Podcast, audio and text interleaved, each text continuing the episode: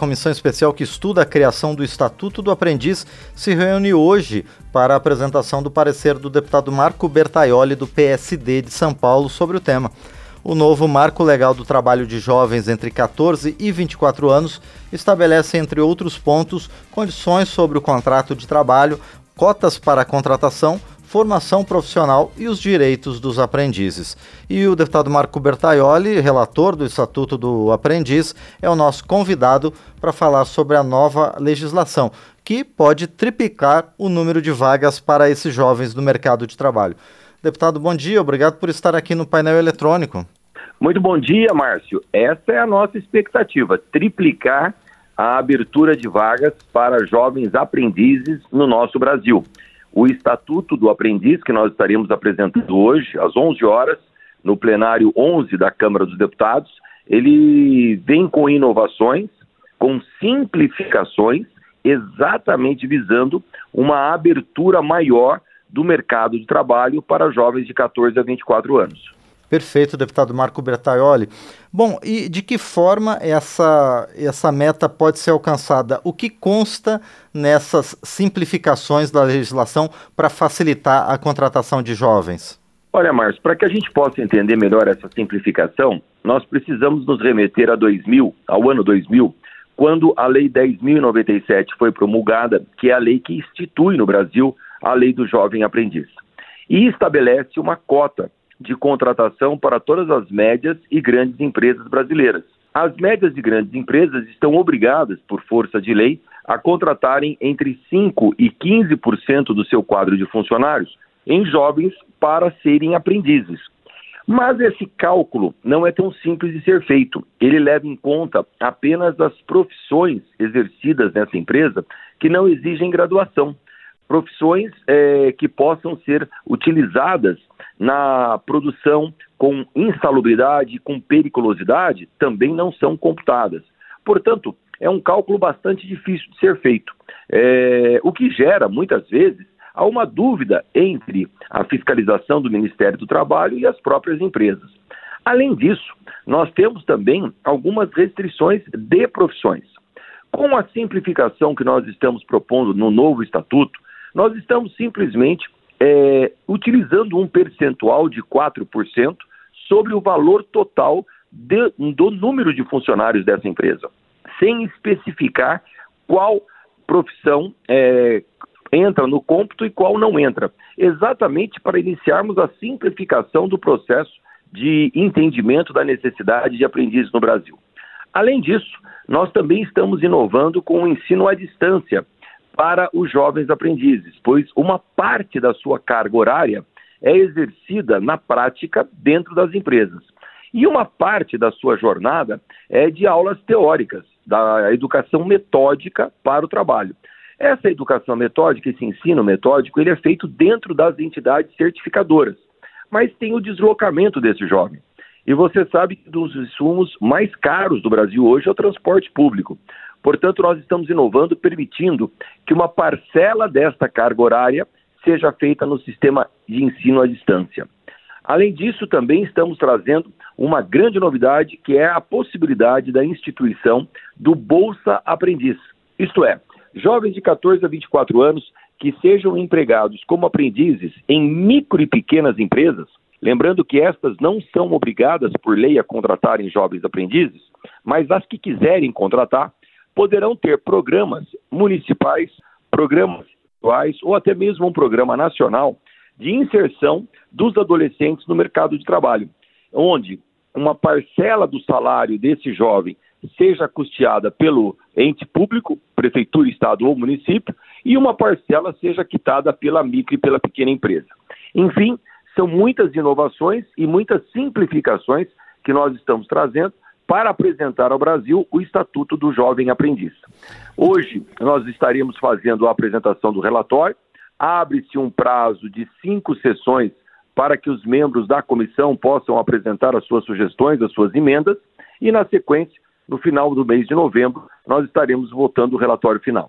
Muito bem, deputado Marco Bertaioli, ao longo da elaboração do seu relatório, ao longo das discussões da comissão especial, o senhor ouviu tanto representantes das empresas quanto das entidades formadoras né, dos jovens aprendizes e também né, do, dos próprios jovens aprendizes. Com relação às empresas, deputado Marco Bertaioli, quais foram as principais dificuldades apresentadas por elas para a contratação e formação e empregabilidade desses jovens?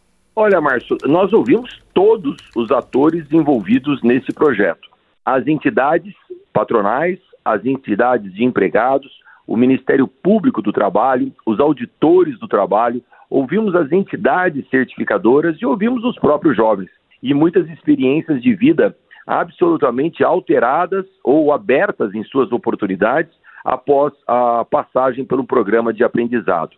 Tirando esse jovem da ociosidade, da rua, da proximidade com a violência, com o tráfico de drogas, e encaminhando esse jovem para um ambiente saudável da vida profissional dentro de uma empresa. Além disso, faz parte da formação de todo jovem o ensino acadêmico aliado ao ensino prático do trabalho, a matemática e o português aliada ao desenvolvimento profissional. Então, o, estatuto visa facilitar essa relação entre as empresas, as entidades certificadoras e os jovens do nosso Brasil, com sugestões de todas as áreas.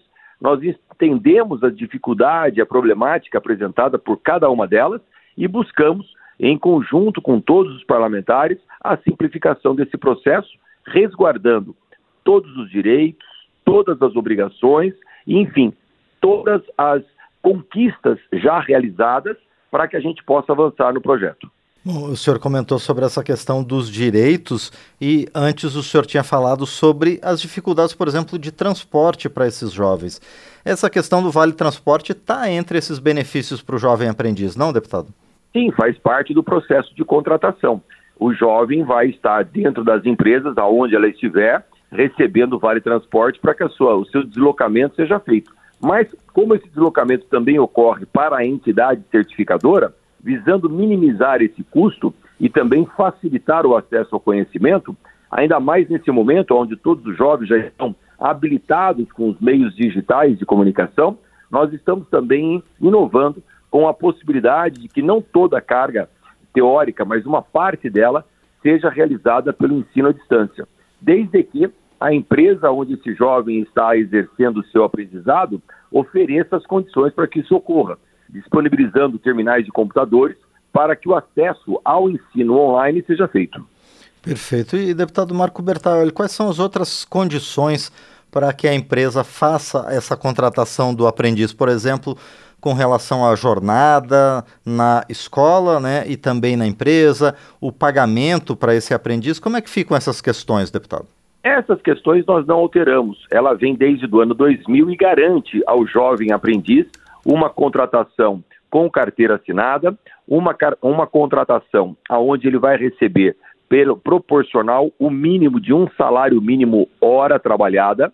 Essa jornada, a recomendação é que seja de no máximo seis horas diárias, para que não afete o ensino, pois é obrigatório essa concomitância do trabalho com o ensino acadêmico, e também os 2% de fundo de garantia, que já é o início da carreira profissional desse jovem aprendiz. Ele tem aí um depósito de 2% do valor do seu salário no fundo de garantia por tempo de serviço. Então, todos esses requisitos estão mantidos, pois isso eu disse, nenhum direito a menos, simplificando as obrigações para que a gente possa alcançar a nossa meta, que é abrir as portas do mercado de trabalho do Brasil para mais de um milhão de jovens aprendizes. Bom, deputado, e o senhor também comentou numa intervenção agora sobre as experiências que os próprios jovens relataram ao longo dos trabalhos das comissões.